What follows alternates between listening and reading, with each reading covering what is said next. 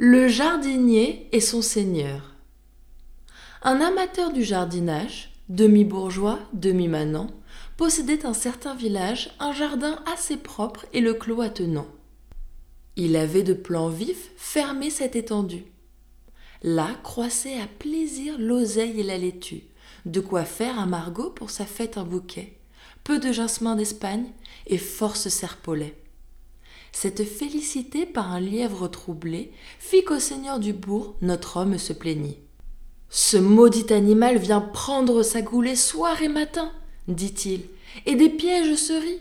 Les pierres, les bâtons y perdent leur crédit. Il est sorcier, je crois.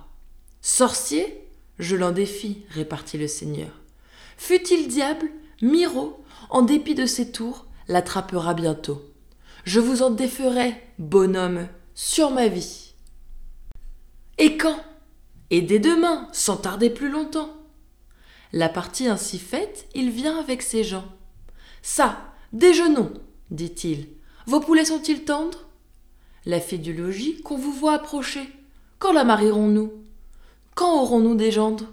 Bonhomme, c'est ce coup qu'il faut, vous m'entendez? Qu'il faut fouiller à l'escarelle. Disant ces mots, il fait connaissance avec elle. Auprès de lui la fait asseoir. Prend une main, un bras, lève un coin du mouchoir. Toute sottise dont la belle se défend avec grand respect. Tant qu'au père, à la fin, cela devient suspect. Cependant, on fricasse, on se rue en cuisine. De quand sont vos jambons? Ils ont fort bonne mine. Monsieur, ils sont à vous. Vraiment? dit le seigneur. Je les reçois et de bon cœur. Il déjeune très bien. Aussi fait sa famille, chiens, chevaux et valets, tout gens bien endentés. Il commande chez l'hôte, y prend des libertés, boit son vin, caresse sa fille. L'embarras des chasseurs succède au déjeuner. Chacun s'anime et se prépare. Les trompes et les corps font un tel tintamarre que le bonhomme est étonné.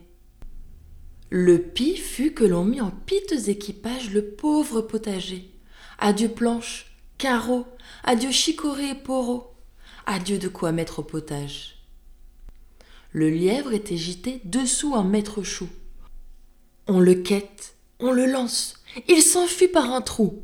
Non pas trou, mais troué, horrible et large plaie que l'on fit à la pauvre haie par ordre du Seigneur. Car il eût été mal qu'on eût pu du jardin sortir tout à cheval.